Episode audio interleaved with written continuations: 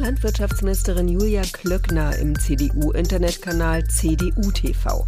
Und am Ende geht es um die Bewahrung auch der Schöpfung. Tierwohl, Achtung vor den Geschöpfen und dann auch zu wissen, ja, es lohnt sich, in diesem Beruf tätig zu sein.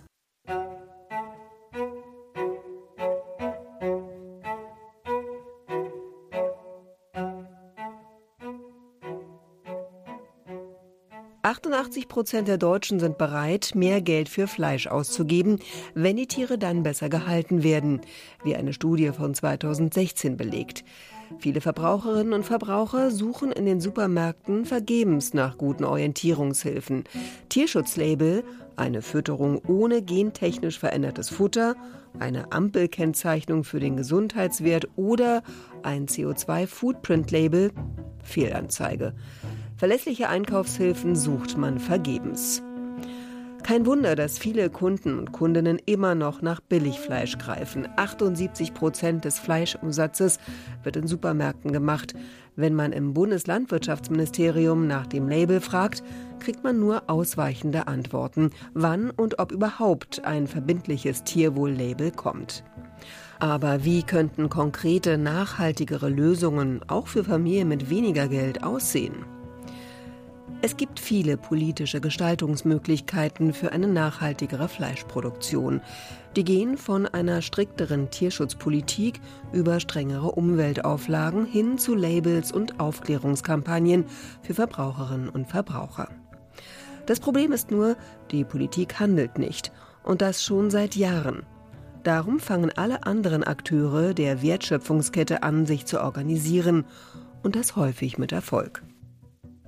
Peter Kreisler hat sich auf den Weg gemacht, um zu verstehen, welche Wege die Menschen aus der Fleischkrise wählen, wenn der Staat nicht handelt und was die Politik eigentlich machen könnte. Weniger ist mehr? Lösungen für die Fleischkrise. Ein Böll-Spezial von Peter Kreisler.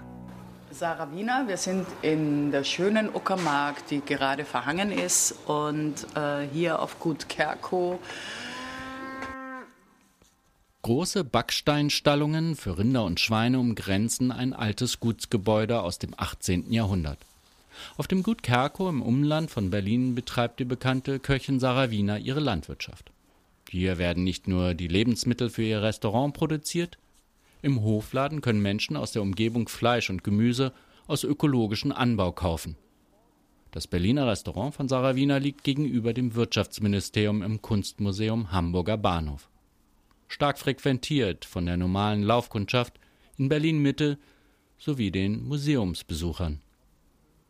Oft redet sie mit ihren Gästen.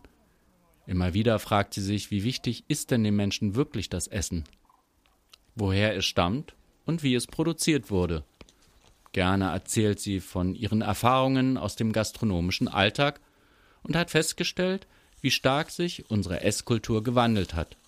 Denn beim Qualitätsbewusstsein sieht sie den Schlüssel zur Lösung der Probleme in der Fleischkrise. Immer noch verblüfft ist Sarah Wiener, wie deutsche Verbraucher und Verbraucherinnen ticken. Naja, es ist, es ist schon spannend. Eines der reichsten Länder der Welt, am wenigsten Geld für Lebensmittel ausgeben in ganz Europa. Äh, das sagt ja schon ganz viel. Wir haben einfach keine Wertschätzung für Lebensmittel. Das ist, da geht es um Dumping und noch billiger und noch mehr. Also Qualitätskriterium ist die Größe und nicht der Geschmack und die Schönheit und die Vielfalt. Das ist ein großes Problem. Aber wie wichtig ist es den Gästen wirklich, in ihrem Restaurant zu erfahren, woher die Lebensmittel kommen und wo sie hergestellt worden sind, frage ich sie unsere Gäste, so wie alle Gäste, kein, nicht wirklich aufgeklärt werden möchten und kein, kein Interesse haben zu erfahren, woher ihr Fleisch kommt. Das sind die allerwenigsten. Äh, selbst wenn man privat noch im Bioladen einkaufen geht, isst man dann im Restaurant alles, was einem vorgesetzt wird. Eine ernüchternde Bilanz. Es sei schier zum Verzweifeln, wie sie sagt. Wie gleichgültig die Leute heutzutage irgendetwas in sich hineinstopfen. Während im Supermarkt die Menschen bewusster einkaufen, wird im Restaurants darauf nicht ausreichend geachtet, woher das Essen stammt. Als Köchin sieht sich Sarah Wiener in der Verantwortung. Es sei gerade diese mangelnde Transparenz in der Lebensmittelherstellung, die sie dazu geführt hat, nicht nur Köchin zu sein, Ihre Lösung? Sie produziert lieber ihr eigenes Fleisch. Für mich war das so die logische Schlussfolgerung von Qualität von Lebensmitteln. Da ich kaum Lebensmittel, die ich bevorzuge und die ich eigentlich jedem Menschen wünsche, äh, auf dem Markt, auf dem freien Markt, im Supermarkt bekomme und es völlig undurchsichtig ist, was heute wir konsumieren, was wir essen, woher es kommt, war eigentlich der logische Schluss zu sagen, soweit es geht und soweit mein Interesse ist, mache ich einfach Lebensmittel selber.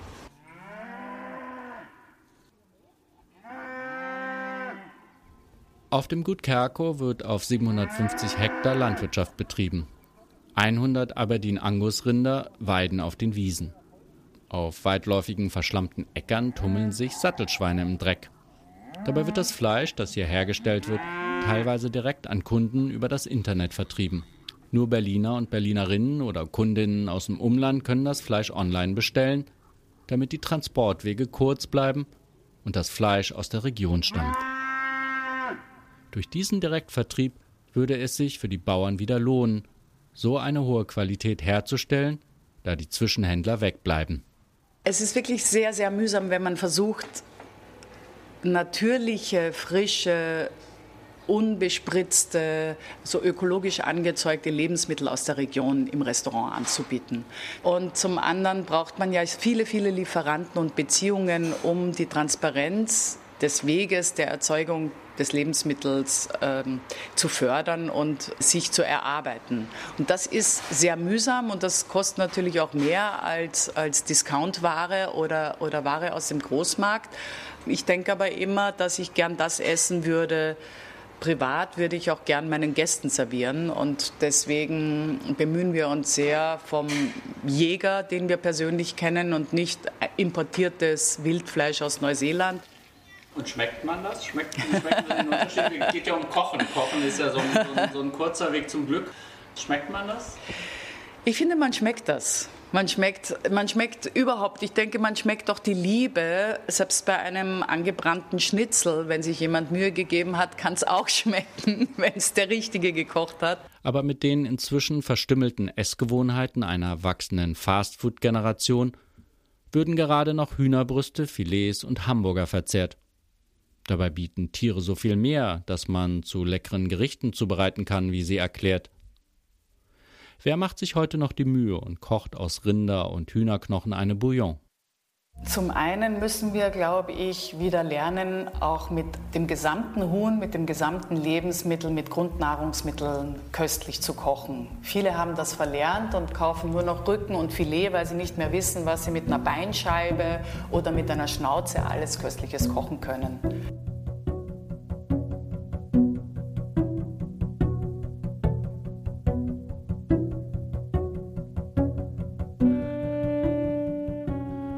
Von den stillen Weiten Brandenburgs ins hektische Berlin. Hier bei der Freien Universität gibt es seit zehn Jahren die erste Veggie-Mensa Deutschlands. Passend dazu heißt sie dann auch Veggie-Mensa Nummer 1, wie das Berliner Studentenwerk stolz verkündet. Studenten forderten bereits vor zehn Jahren von dem Betreiber der Mensa, dass sie eine rein vegetarische Mensa wollen. Jetzt in den Semesterferien ist der Andrang allerdings nicht so groß. Eine Studentengruppe hat sich ihre Tabletts geholt und setzen sich draußen in die Spätsommersonne in den Schatten der Bäume. Was ist euer Lieblingsgericht hier? Eine Mensa. Alles mit Curry. Vegetarisches Curry. Stimmt, ja, da haben sie immer gute Sachen, ja. Oder einfach, ja, Kartoffeln esse ich auch immer gerne eigentlich. Wie oft kommt ihr her? Sagen wir mal im Durchschnitt zwei bis dreimal pro Woche. Kosten ist hier wahrscheinlich genauso wie da drüben. Das sehr, Nee, viel günstiger. Sehr fair. Sehr ja. günstig, Das ist ja. wirklich ein Argument, das in der Hinsicht sehr schlagend ist auch. Habe ich das Gefühl, ja, viel günstigere Preise als drüben. Also man zahlt kaum mehr als 2 Euro für ein Essen. Das ist schon sehr fair. Also Ich habe jetzt 1,25 gezahlt. Okay, ja, ist ja interessant. Es hat ja auch so einen Stempel die grüne Mensa. Während die Studenten und Studentinnen mit ihren Esstabletts sich draußen über ihr Essen hermachen, gehe ich in die FU-Mensa und schaue mich mal um. Die Veggie-Mensa Nummer 1 unterscheidet sich äußerlich kaum von der anderen Hauptmensa der Freien Universität. Nur, dass es hier kein Fleisch gibt. Auf Bildschirmen werden die Gerichte angezeigt und man kann erfahren, ob es sich um Gemüse in Bioqualität handelt und woher das Gemüse stammt. Ein Ampelsystem gibt Orientierungshilfe, wie gesund das Essen ist. Gezahlt wird wie üblich mit einer Mensa-Karte, die man an der Kasse aufladen kann. Die vegetarische Mensa ist hier schon seit langem ein Teil des ganz normalen Studienalltags. Inzwischen haben die Studenten draußen ihr Essen aufgegessen. Und schmeckt ihr? Seid ihr zufrieden? Ja, auf jeden Fall. Tendenziell esse ich schon Fleisch. Ich verzichte jetzt nicht komplett drauf. Ich achte halt irgendwie drauf, weil ich mich auch bewusst ernähren will und nicht irgendwie aus Massentierhaltung. Natürlich schon, wenn es geht. Aber so, sag ich mal, zum Auswärtsessen, wenn man jetzt irgendwie in ein Restaurant geht, würde ich mir schon irgendwie ein Fleisch bestellen, dann auch ein gutes. Oder wenn man weiß, die Eltern holen halt das dann, wenn dann beim Biobauern irgendwie ums Eck und das ist regional, dann finde ich das auch gut.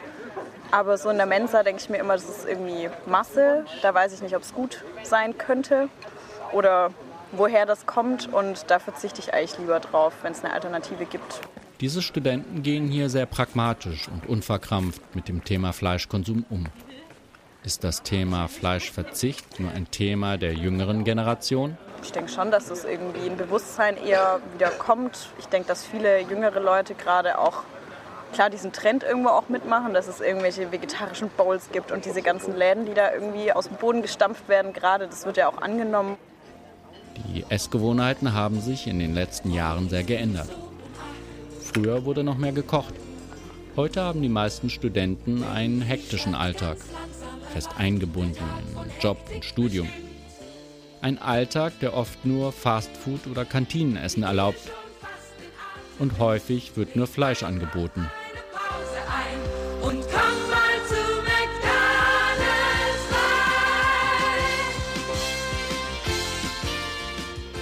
Welche Folgen das für die Essgewohnheiten hat, kann man in den USA beobachten. Dort ist es bereits zur Norm geworden, nicht mehr selber zu kochen.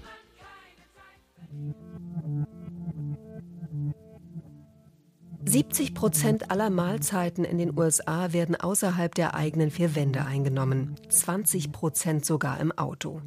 Die Hälfte aller Familien sitzt sehr selten gemeinsam am Tisch.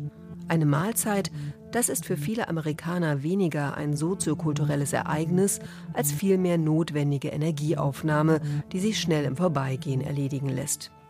Aus dem Frühstück daheim wird so ein Mitnehmkaffee auf dem Weg zur U-Bahn. Mittags tut es meist ein Sandwich aus dem Diner um die Ecke. Und abends?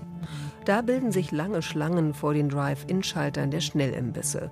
Auch dass man Freunde nach Hause zum Essen einlädt, ist vielerorts eher unüblich. Wenn man sich trifft, dann meist in einem Restaurant. So berichtete das Family Dinner Projekt. Diese veränderten Essgewohnheiten verursachen einen erhöhten Fleischkonsum in den USA. Auch in Deutschland spielt der Fleischkonsum in Restaurants eine zunehmende Rolle. So wird mehr als 60 Prozent des produzierten Geflügelfleisches von deutschen Restaurants und Großkunden abgenommen. So nach Aussage des Pressesprechers des Zentralverbandes der deutschen Geflügelwirtschaft.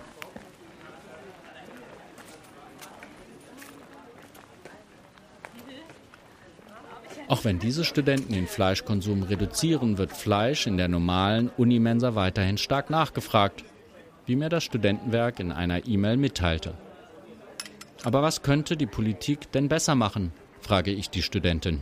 Ja, ich finde, Preise anheben wäre auf jeden Fall was, weil ich finde, es kann irgendwie nicht sein, dass teilweise irgendwie Sojabolognese 3 Euro kostet und ich aber irgendwie 500 Gramm Hackfleisch für 1,99 kriege. Also das finde ich ein großes Problem, weil bei Zigaretten und sowas wird ja auch alles gemacht. Diese Studenten scheinen nicht zufrieden, sind ungeduldig, wie in der deutschen Politik das Billigfleischproblem gehandhabt wird. Sie fordern, dass der Staat schnell stärker regulierend eingreift, wie er es ja bei Zigaretten auch tut. Wäre eine Steuer auf Fleisch eine Lösung, den Fleischkonsum zu reduzieren? Untersuchungen zeigen interessante Ergebnisse. Eine Steuer auf Fleisch bringt dem Staat Geld. Modellrechnungen zufolge würden Fleischkonsumenten und Konsumentinnen auf eine Preiserhöhung um 1% mit 0,37% weniger Verzehr reagieren.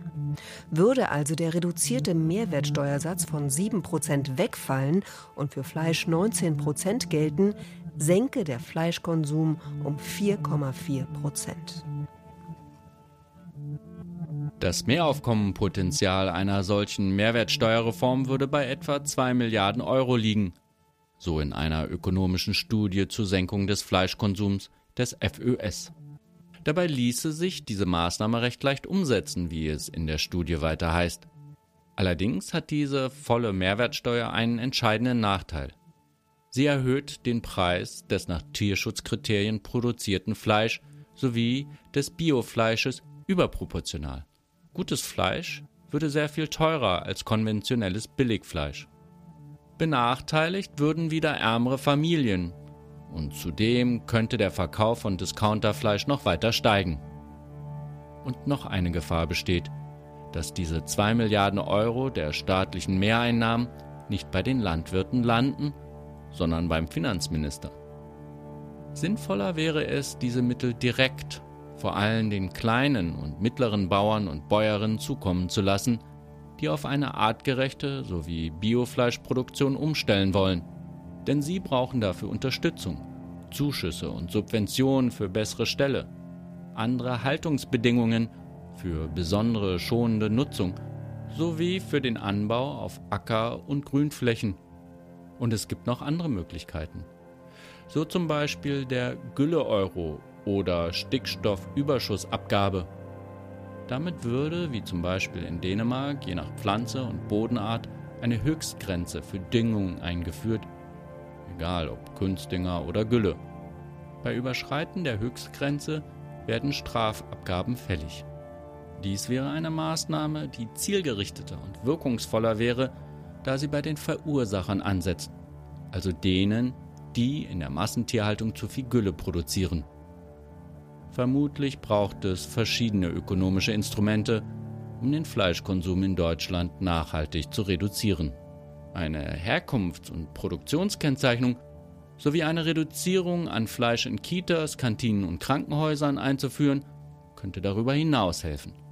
Besonders wenn die Menschen die ökologischen Zusammenhänge besser verstehen, würde der Trend zu weniger Fleisch sich verstärken.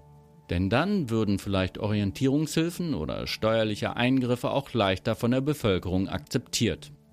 Tierschutzlabel und Ampelkennzeichnungen für den Gesundheitswert und CO2-Label würden den nachhaltigen Einkauf erleichtern. Als Anstupser könnten Schul- und Unimensen sowie Kantinen vegetarische Angebote besser platzieren.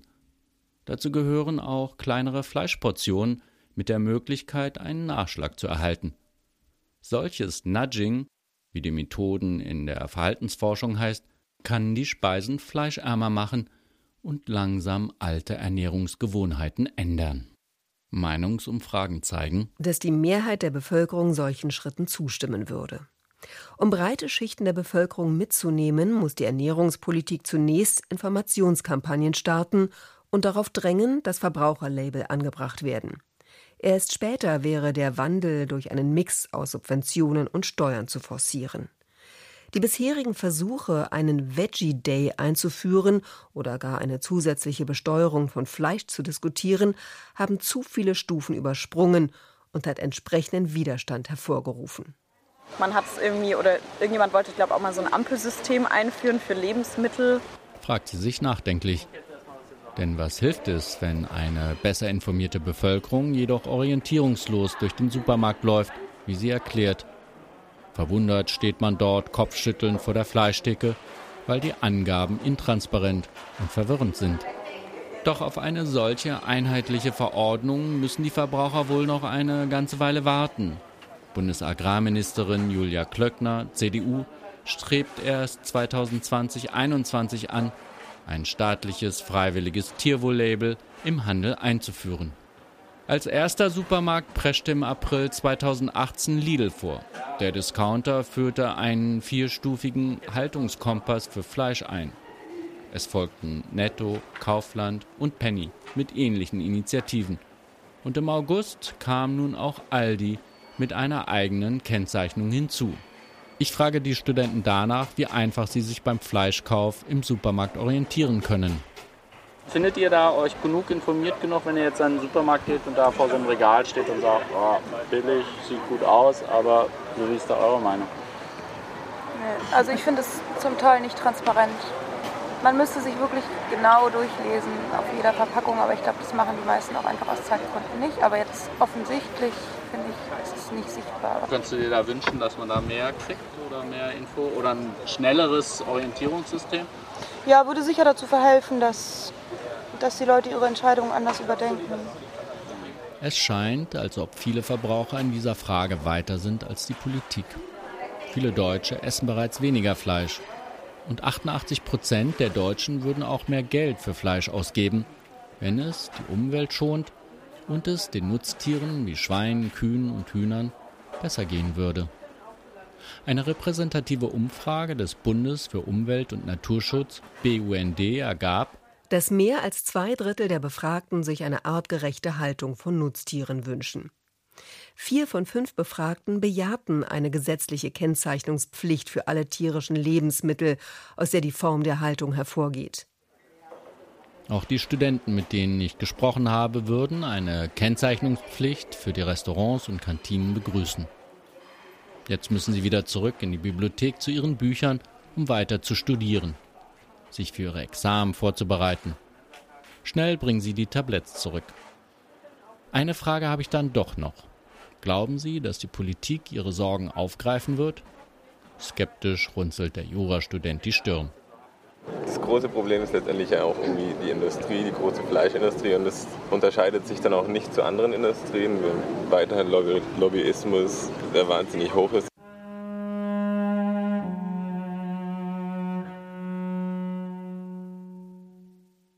Wenn eine gesetzliche Kennzeichnungspflicht von der Mehrheit der Deutschen für das Tierwohl gefordert wird und höhere Preise sogar von Studenten gewünscht werden, warum werden sie da nicht eingeführt?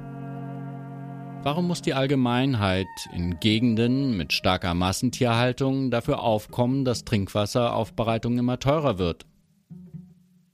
Ich fahre nach Berlin Mitte, um Antworten zu finden und frage nach beim Interessensverband der Geflügelproduzenten. Dort rede ich mit dem Präsidenten des Verbandes ZVG, Friedrich Otto Ripke, und frage ihn, warum die Discounter nicht die Billigangebote reduzieren.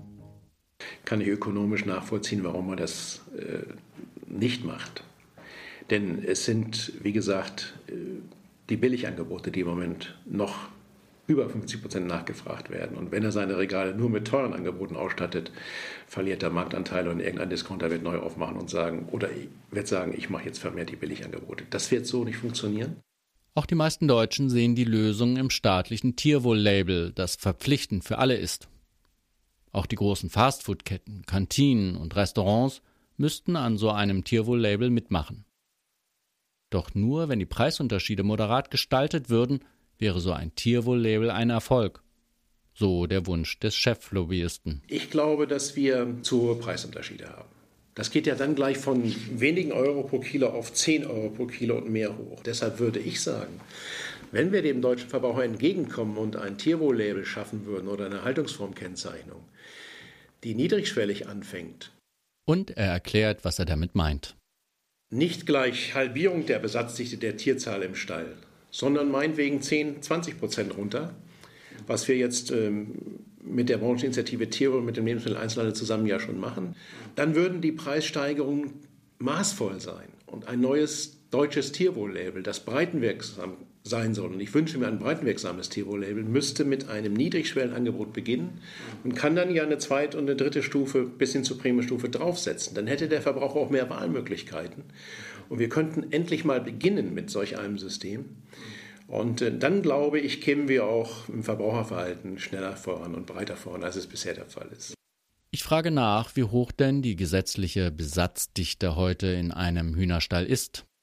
Wir haben in Deutschland Auflagen, die deutlich über die EU-Auflagen hinausgehen. Ich nehme ein Beispiel. Sie können in Polen 42 Kilo Hähnchen auf den Quadratmeter messen in der Endphase, in Deutschland 39 und real sind wir schon bei 35 in Deutschland. Das heißt, in Polen, deshalb ist ja die Ware billiger, können Sie 7 Kilo mehr auf den Quadratmeter messen. Das sind deutliche Kostenunterschiede, die uns im Wettbewerb hart treffen. 35 Kilo Huhn pro Quadratmeter Hühnerstall? Was mir der Präsident des Geflügelverbandes hier als Qualitätssteigerung anpreist, fällt mir jedoch schwer vorzustellen. Das wären 17,5 Tiere pro Quadratmeter bei einem durchschnittlichen Mastgewicht von über 2 Kilo. Bilder von überfüllten Ställen drängen sich unvermeidlich auf. Friedrich Otto Ripke bezweifelt jedoch, dass mit den Brancheninitiativen Tierwohl wirklich genug Geld bei den Bauern ankommt. Also der Lebensmitteleinzelhandel spielt, was die Preisgestaltung angeht und auch was die Warenströme angeht, eine ganz entscheidende Rolle. Und sie sind häufig auch als Normgeber unterwegs. Das heißt, sie schaffen selbst für ihre Werbung neue Qualitätsanforderungen. Was sie nicht ähm, in vollem Umfang gewährleisten, ist, dass dann auch der Mehrpreis beim Tierhalter ankommt. Wir haben ein positives Beispiel inzwischen im Mastbereich bei Geflügeln, die Brancheninitiative Tierwohl wo der Lebensmitteleinzelhandel in einen Fonds einzahlt und eben pro Kilo Lebendgewicht an den Tierhalter auch Geld geht. 2,7 Cent sind das, aber sie müssten eigentlich vier haben, um die volle Kostenerstattung zu bekommen. So schreibt die Initiative Tierwohl auf ihrer Webseite. Die Initiative hat in Zusammenarbeit mit Wissenschaft und Wirtschaft messbare Tierwohlkriterien entwickelt, die über gesetzliche Regelungen hinausgehen und eine Erweiterung der in Deutschland anerkannten Qualitätssicherungssysteme darstellen. Landwirte, die freiwillig bestimmten Maßnahmen umsetzen, erhalten unabhängig vom Marktpreis ein Tierwohlentgelt. Finanziert wird die Initiative durch die teilnehmenden Einzelhandelsketten.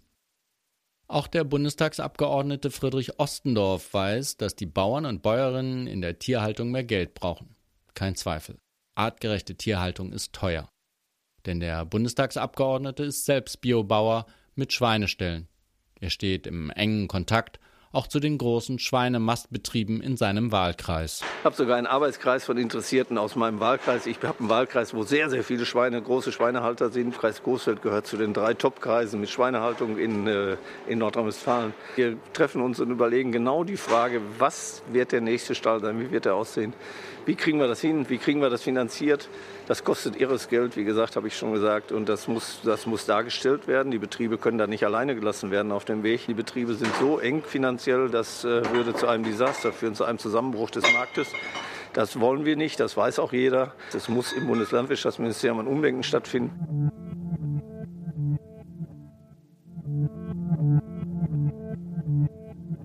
Die Bundesministerin für Ernährung und Landwirtschaft, Julia Klöckner, stand für ein Interview nicht zur Verfügung.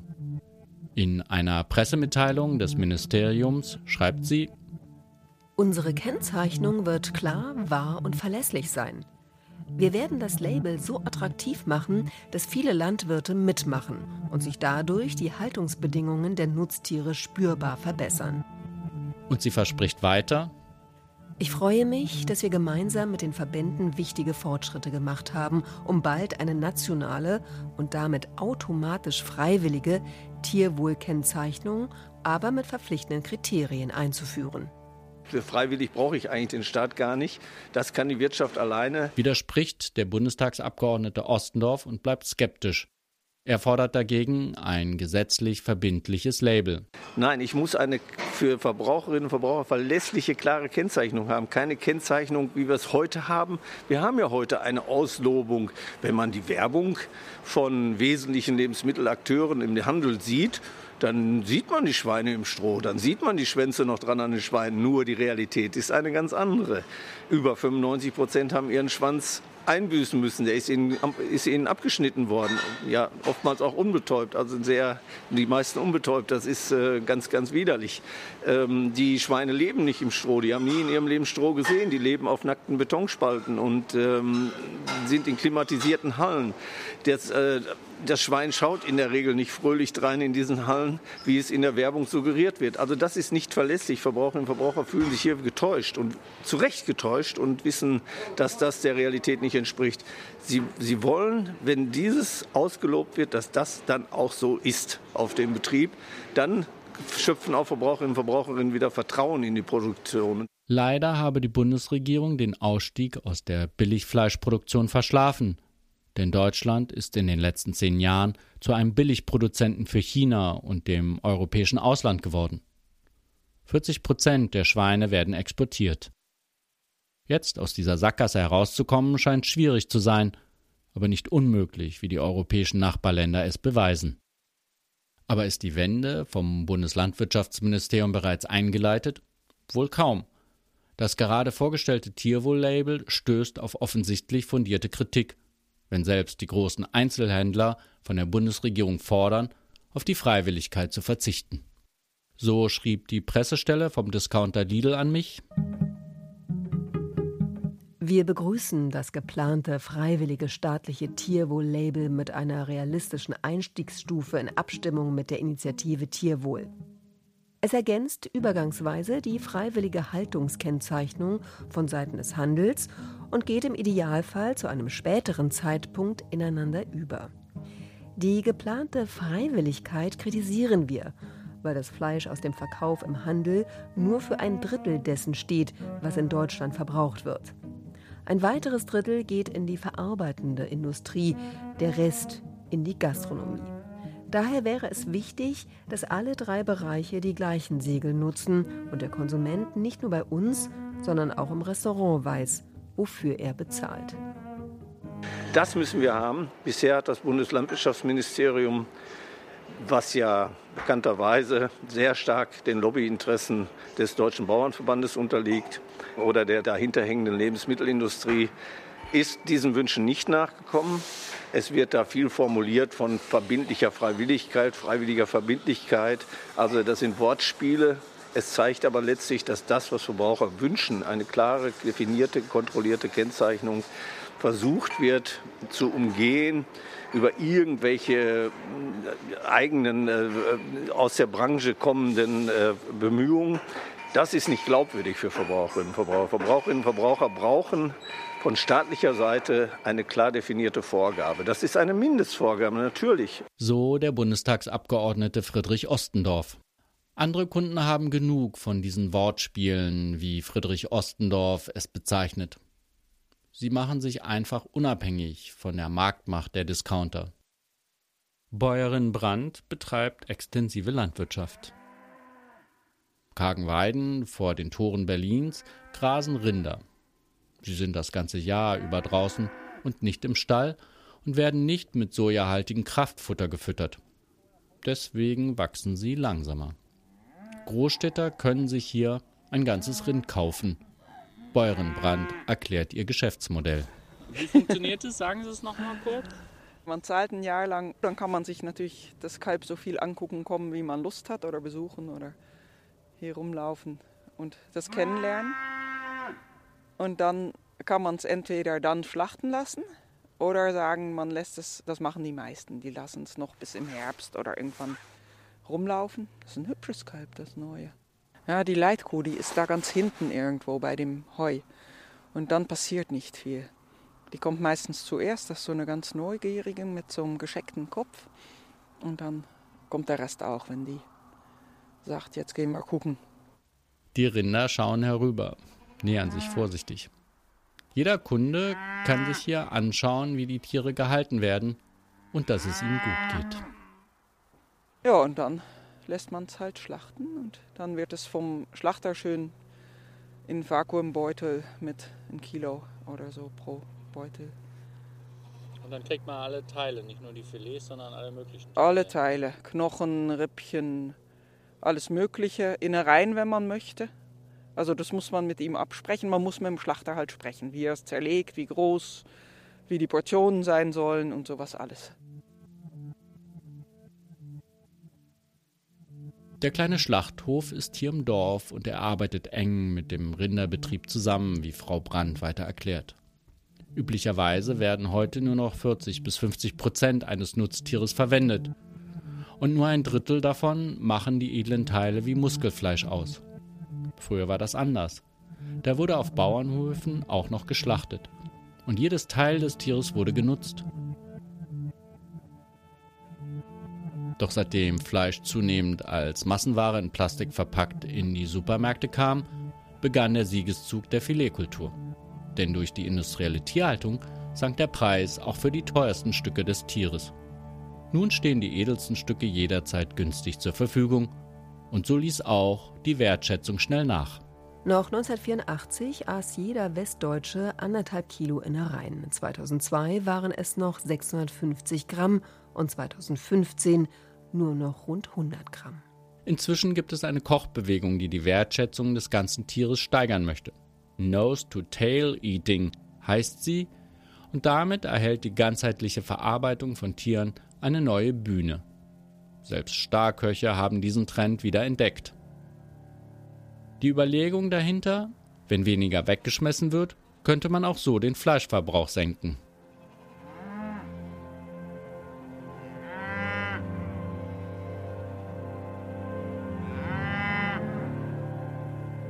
Eine Kleinfamilie mit einem nicht zu großen Fleischkonsum könnte so ihren Jahresbedarf decken, sagt die Bäuerin. Auch entwickelt Familie Brandt durch diese Form der Vermarktung ein Bewusstsein, dass mehr vom Tier verwendet werden sollte als nur die Filets. Wie viel Fleisch ist denn das? Das ist ganz schön viel. Also man braucht schon eine Truhe für ein Rind. Also Essen ist dann in gewisser Weise auch politisch schon fast, kann man ja sagen. Also Nicht fast. Es gibt nichts Politischeres als zu essen, sagt Sarah Wiener. Unser Essverhalten hat Auswirkungen auf die letzten Andentäler und auf unsere zukünftigen Generationen und auf alle Tiere, die von uns abhängen und aufs Klima und auf den Boden und aufs Grundwasser. Die Starköchin appelliert eindringlich, nicht die Augen vor den Problemen des ungebremsten Fleischkonsums zu verschließen. Nur wer soll es machen, wenn wir es nicht machen? Wer schafft eine Achtsamkeit und eine, eine Aufmerksamkeit für das Richtige und für das Schöne und für die Vielfalt? Wenn wir heute als letzte Generationen dies nicht schaffen, werden unsere Kinder und unsere Enkelkinder keine Sehnsucht mehr nach dem Richtigen haben und sich so ernähren können, weil es das nicht mehr geben wird. Und deswegen denke ich schon, dass es eine Verpflichtung ist für uns zu sagen, lass uns das Gute, das Schöne und das Richtige befördern auf viele verschiedene Wege. Auf dem Rückweg nach Berlin frage ich mich, ob und wie dieses gelingen kann. Die Politik bleibt weitgehend untätig, weil die ökonomische Bedeutung des Fleischsektors so groß ist und die Lobbyverflechtungen undurchdringlich. Aber reicht es, an die Vernunft der Menschen zu appellieren oder sie mit dem guten Geschmack zu verführen? damit Menschen die Qualität der Lebensmittel wieder besser schätzen lernen? In Berlin treffe ich Robert Habeck. Als ehemaliger Landwirtschaftsminister in Schleswig-Holstein hat er viel Erfahrung gesammelt und sich mit dem Thema auseinandergesetzt. Immer wieder versucht er das Machbare und das Notwendige in den politischen Institutionen auszuloten. Und seit langem macht er sich Gedanken, wie man eine Trendwende einleiten kann, Dabei hat er auch die Nöte von Bauern und die Wünsche der Verbraucher fest im Blick. Er sieht die Politik hier stark in der Verantwortung, endlich Leitplanken einzuziehen, wie er sagt.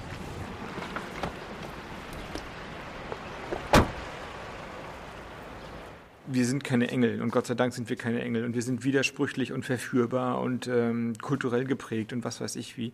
Deswegen glaube ich, ist der Ansatz ein politischer und keine Umerziehung der Menschen im Privaten. Das meine ich, muss man politisch herstellen, als jetzt die Menschen versuchen zu verändern. Die folgen ja den politischen Vorgaben. Habeck ist seit einigen Monaten Parteivorsitzender der Grünen und damit auch verantwortlich für die Entwicklung einer Programmatik der Agrarpolitik. Er formuliert ein paar Ideen, wo man beginnen müsste, die politischen Stellschrauben zu ändern. Eine andere Finanzsteuerung der europäischen Agrargelder, eine flächengebundene Tierhaltung, Vorgaben, wie die Tiere gehalten werden, mehr Platz für die Schweine, dass die Schweine vielleicht mal wieder ein bisschen Himmel sehen können und so weiter, dann würde sich automatisch der Tierbestand reduzieren und dann würde auch automatisch weniger Fleisch gegessen werden. Das Geld nehmen wir sowieso in die Hand. Im Moment geht es aus meiner Sicht wirkungslos durch. Wenn wir das Geld konditioniert ausgeben würden, hätten wir einen gigantischen Effekt hin zu mehr Tierwohl und Ökologie und weniger Tieren. Wahrscheinlich würde der Preis fürs Fleisch auch hochgehen, aber das ist aus meiner Sicht eh zu billig. Also so, dass fast metaphorisch die Arbeit der Landwirte entwertet wird durch diese ja, Ramschangebote, die wir dann teilweise bei den Discountern sehen. Aber wir hätten vor allem eine Landwirtschaft, die den Tieren mehr Platz und mehr artgerechte Haltung ermöglicht.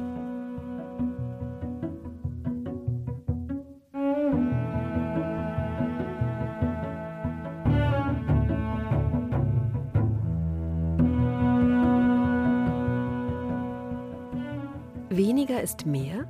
Wege aus der Fleischkrise. Ein Böll-Spezial von Peter Kreisler. Redaktion Christine Chemnitz.